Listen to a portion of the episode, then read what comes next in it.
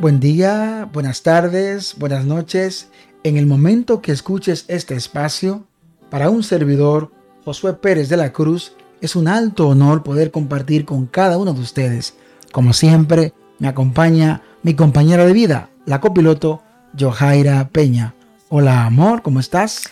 Hola, hola amor, pues muy felices, llenos de satisfacción y emoción y muy complacido con nuestra audiencia que nos permite seguir avanzando en esta apasionante carrera. Ya hoy llegamos a nuestro episodio 40. Reconocemos que estos 40 pasos que hemos dado han sido de gran bendición para todos, iniciando pues por nosotros. Así es, reiteramos que ustedes forman parte de este proyecto.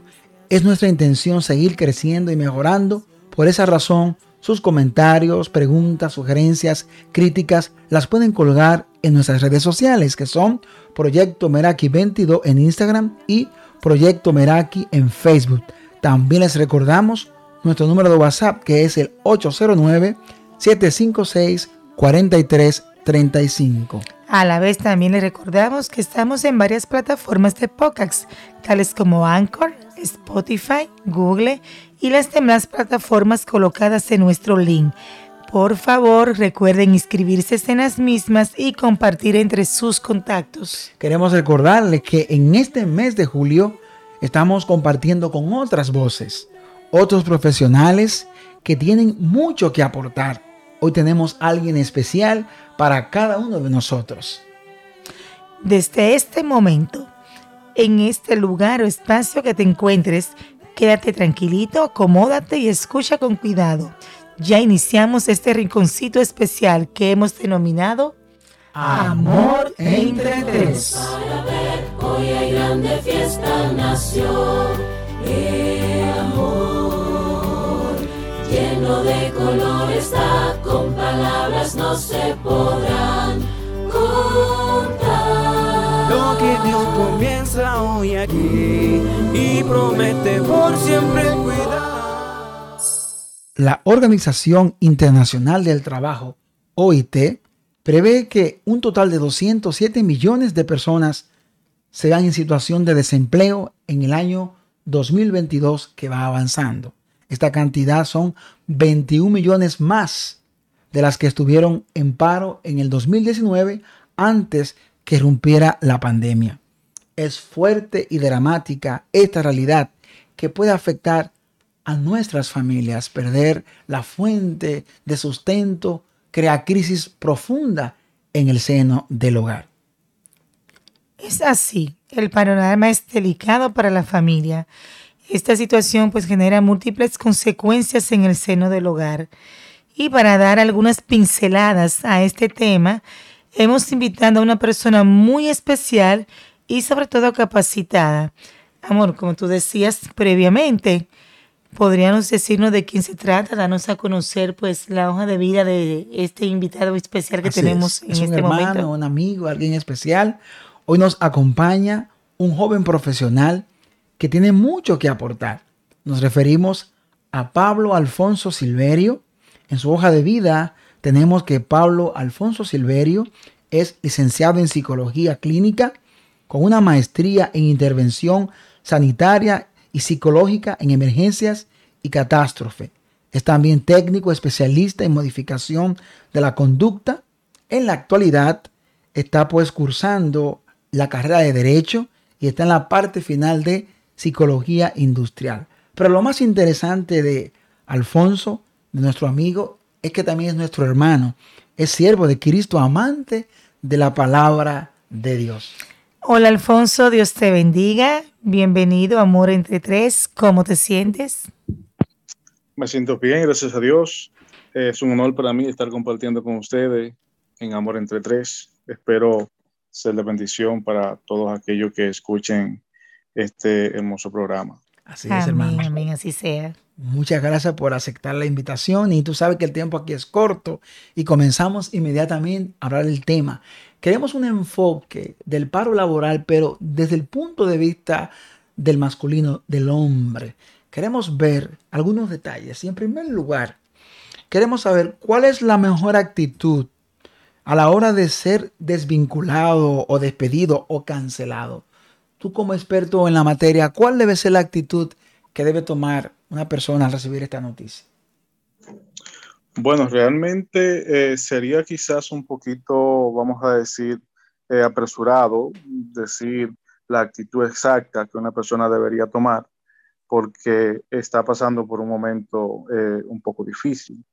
Pero entre las cosas que pudiéramos decir, lo mejor cuando una persona es desvinculada de una empresa es afrontar la situación con, la, con el mayor grado de positividad posible.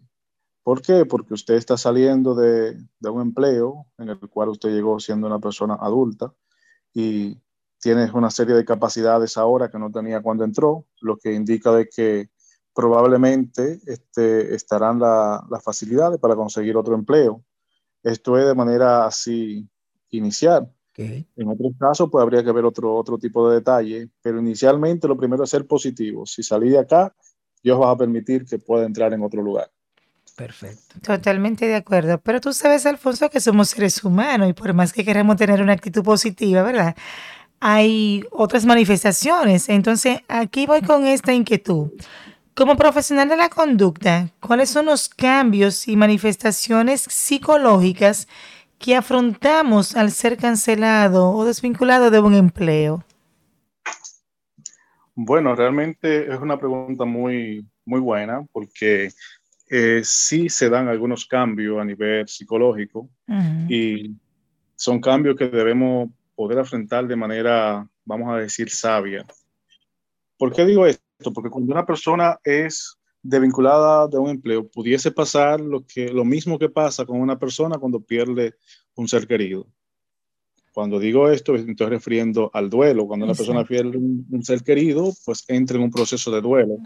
Una persona que es desvinculada de, de su trabajo eh, ha perdido algo importante para él porque es el sustento de su familia y probablemente tiene mucho tiempo en ese empleo, quizás no, pero va a depender del grado de, de aprecio que le haya tomado al empleo y del grado de, o del tiempo más bien que tiene con, con este empleo, sus compañeros, y una serie de factores que hay que tomar en cuenta. Es decir, que para, es decir, que para ustedes los psicólogos eh, entra en un mismo rango el perder el trabajo como perder un ser querido, la muerte. Es igual. Bueno, la reacción entra en un estado similar. Muy parecido. Pudiesen darse las mismas etapas. De hecho, eh, nosotros hemos, hemos visto casos de que las, las, etapas son, son las mismas. La persona eh, inicialmente, de ese grado de estabilidad que tiene, eh, y ve que pierde eso así de pronto, pues entra en un, estado de negación. No, pero yo no lo puedo creer. Exacto. Que me cancelaron. ¿Cómo, cómo así? Sí, pero está cancelado. Entonces en ese, en ese momento llega el, el, miedo al asunto y ahora qué voy a hacer. Pero ahí mismo, junto con esto, vamos a ver un, una reacción de enojo, pero a mí, con tan buen empleado que yo soy. Y si miramos, estas son cosas que se van viendo también en un duelo eh, secular de, de, la pérdida de un ser querido. Pero de igual manera vamos a ver la negación. No, pero es que yo no lo puedo creer. Que me cancelaron a mí, pero tiene que haber un error. Entonces ahí, cuando, claro, y vamos a ver que ahí entonces vamos a empezar con, el, con la intención de poder negociar el asunto. Ahí es cuando buscamos el amigo que es amigo del gerente, o hablamos con el gerente, o hablamos con fulano. Entonces Exacto. ahí empezamos a, a, tratar de resarcir lo que, lo que ya estamos viendo que se vislumbra como algo irreversible. Okay. O buscamos un culpable también, y, ¿verdad? Claro, todo eso se da. Podemos también saber de que cuando miramos de que es algo irreversible, podemos caer en una depresión. Una persona okay. que pierde su empleo este, puede caer en depresión muy fácilmente si no afronta la pérdida de una manera positiva, por así decirlo. Casi nunca será fácil afrontarlo de manera positiva, pero eh, es posible. Es lo mismo que la persona, después que cae en esa depresión, muchas veces pues lo que le, lo, le toca resignarse y decir, okay. bueno, pero ya, lo perdí y no lo voy a conseguir de nuevo para atrás. Okay. Entonces ahí vamos a ver que se van a dar otra serie de cosas que en el duelo secular de la pérdida de un ser querido, como dije ya, se va a ver igual que, en este renglón. Excelente, muy interesante. Entonces, digamos que en la evolución yo perdí el trabajo. Ya estoy en la casa, mi esposa trabaja, ahora de repente yo que estaba activo, estoy inactivo en el hogar. Pero ¿qué ocurre? en ocasiones, en el círculo del hogar, ocurre que el hombre como que se acomoda a ese nuevo estatus y de repente la esposa se siente un tantito forzada porque está asumiendo el compromiso del hogar. Entonces, ¿cómo se ve la interacción y el trato de la esposa cuando el esposo se torna apático y poco dispuesto por trabajar y asumir el compromiso del hogar? Ok, una pregunta bastante eh, ilustrativa. Bueno, ¿qué te digo? Este, cuando vemos este panorama, estamos viendo una persona, o casi nunca vamos a ver una persona que disfruta el ser proveedor para su casa o que, o que disfruta trabajar para ganarse su sustento. Estamos viendo una persona que lo hace porque ya no le queda de otra. Es, eh, es algo difícil realmente porque se da eh, frecuentemente. Comúnmente la persona que le gusta trabajar, que le gusta eh, ser proveedor para su casa, casi nunca se, se acomoda, casi nunca pierde la intención, pero lamentablemente hay muchos que sí tienen la intención de, de acomodarse. Y, y, esto, no, estos son lo que tú vas a ver de que van a disfrutar el haber sido desvinculado de, un, de una empresa, que no van a pasar por un proceso de depresión, sino que sencillamente lo van a tomar relax porque ahora voy a estar descansando y voy a, lo, lo voy a aprovechar. Exacto. Ahora le toca a mi esposa. Ellos van a caer en una zona de confort muy deseada. Exactamente. Entonces, ante esta situación, eh, particularmente desde mi punto de vista, lo que pudiera recomendarle a cualquier eh, eh, persona que esté pasando por esta situación, a cualquier mujer que se vea en esta situación, es que recurra al diálogo. Al diálogo, vamos a decir, de una forma eh, no violenta, sino el diálogo pasivo, con el objetivo de poner las cosas claras y hacer saber cuál es el, eh, el lugar de cada uno, qué le compete a cada cual y de qué forma pues se pueden solucionar esas situaciones, haciendo consciente al individuo de la situación real del momento y de la necesidad real del momento, porque eh, si la esposa tiene las facilidades de, de decir, no, estate tranquilo, que yo resuelvo, quizás se pueda dar. Y no digo de que sea la norma ni que deba pasar, pero estoy diciendo de que hay necesidades reales que, las, que las esposas muchas veces no quieren ni siquiera presentarla, pero es bueno que el, el diálogo salga en este momento a ser el salvador de la relación. Ok, ahora tú sabes que Alfonso, mientras tú hablas, pienso que hay, hay dos extremos que se pueden dar, porque de repente puede ser que la esposa al poco tiempo insista y tal vez el hombre puede sentirse tantos años yo produciendo y porque de repente tengo dos semanas sin trabajo, siento que estoy pesando en el hogar. Entonces ahí ese es un extremo del lado, digamos, cuando la señora no quiere quizá asumir esos días de, sacrificio. Y el otro extremo que tú planteabas, que él dice, bueno, ahora me toca a mí, yo me voy a quedar tranquilito acá, la señora que resuelva. Entonces, en la primera parte, ¿tú crees que ¿Cómo debería responder el hombre ante esa actitud de, la señora?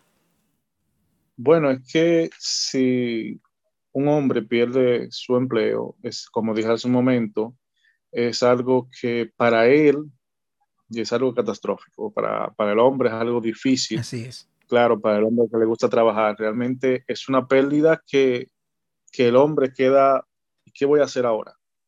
Entonces lo que el hombre necesita no es de que a la semana que, que está sin empleo, pues la esposa diga, no, no, espérate, ah, no, no, tú vas a tener que hacer algo, sino que haya un apoyo de parte de tanto de la esposa como de la familia, porque se puede dar de que el hombre esté haciendo la diligencia para conseguir otro empleo, pero que no aparezca tan rápido como quizás se esperaba. Ante tal situación, pues el hombre necesita el apoyo de la familia completa, más de la esposa que de todos, pero también de, de, los hijos que están ante tal situación. Si, si tienen hijos grandes y que pueden colaborar, pues que colaboren para que esté más tranquilo mientras él consigue otro empleo. Si la esposa tiene la forma de colaborar, pues también que lo haga para que eh, de pronto él no se sienta quizá tan, tan aturdido de, en la situación, porque es más traumático cuando tú ves de que no hay otra entrada, que no hay otra forma y que tú que eres quien lleva, pues no tiene la manera y encima de esto, entonces se te, se te está echando la culpa de que, y, tú ahora, tú no vas a hacer nada, ¿qué vamos a comer? Entonces, es cuestión de sobrellevar las cosas de la mejor manera posible. Correcto. Totalmente de acuerdo, de acuerdo. O sea, que ahí entra, Alfonso, lo que tú comentabas ahorita, que un plano básico es la comunicación y el apoyo. Porque tomando en cuenta la realidad donde vivimos, donde estamos ubicados, y la dificultad de conseguir un empleo pues de la noche a la mañana. Entonces se necesita mucho lo que es la comprensión, una buena comunicación, una buena empatía de, de ambas partes. Y claro está, en el otro extremo, como Josué exponía, pues ya esta mujer tomar en cuenta que la relación no se esté convirtiendo en algo abusivo, tóxico, y que pueda caer entonces en el plano del otro extremo y ahí debe igual imperar la comunicación, pero yo un poquito más buscar lo que es una ayuda profesional y, algo pues para motivar al caballero, ¿verdad? A volver a emprender nuevamente.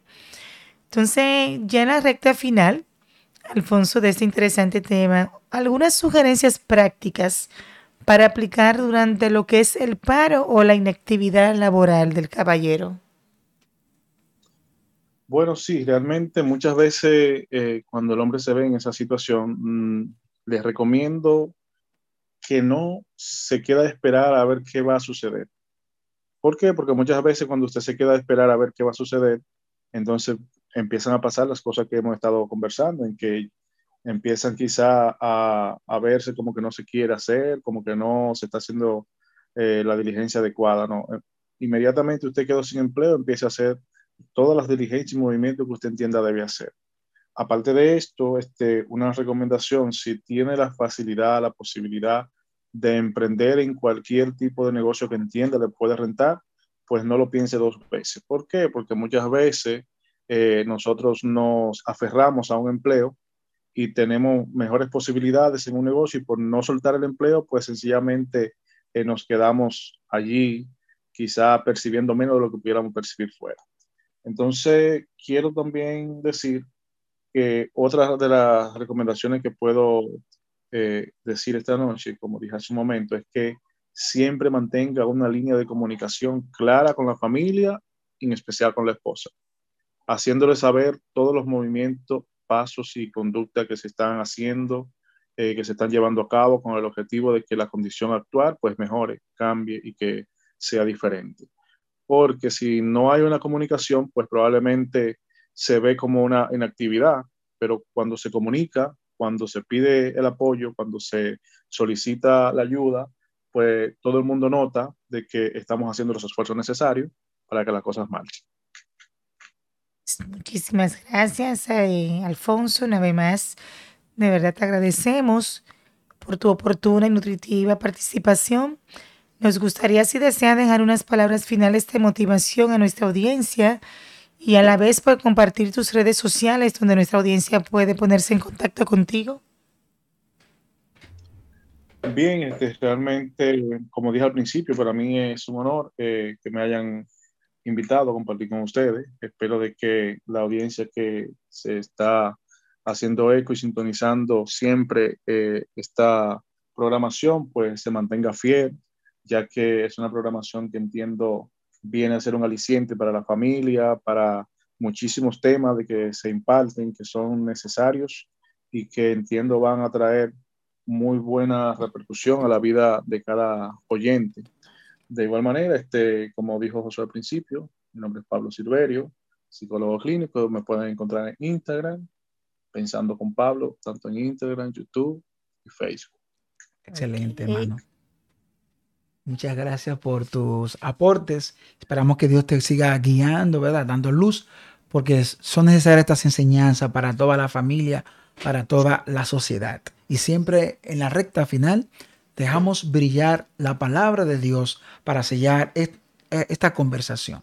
Tomamos un texto bíblico en el Antiguo Testamento, el Salmo 37, 25, donde dice, joven fui y he envejecido, y no he visto justo desamparado de su descendencia que mendigue pan. Como decía el licenciado Alfonso, ¿no? hay momentos de inseguridad, de tristeza, de abatimiento al perder una fuente laboral para sostener a la familia. Pero es importante que tu hermano, que tu amigo entiendas que dependes de Dios. Él está al control. Cada detalle de lo que nos ocurre, Dios siempre estará ahí para socorrernos, para bendecirnos. Es importante que tú entiendas que Dios es soberano. Entrega tus sueños, tus metas, tus dificultades, tus ansiedades, tus temores a Dios, que Él se encargará siempre de abrir puertas. Y en momentos difíciles, ahí está la mano de Dios para sostenernos. Así es, no hay nada desesperante en esta tierra que no podamos contar con nuestro Señor que siempre está dando su mano. Para finalizar, tenemos esta frase, que Dios nos permite depender de su gracia y misericordia y que provea trabajo pues a todos sus hijos y criaturas. Hasta, la próxima. próxima. Amor entre tres.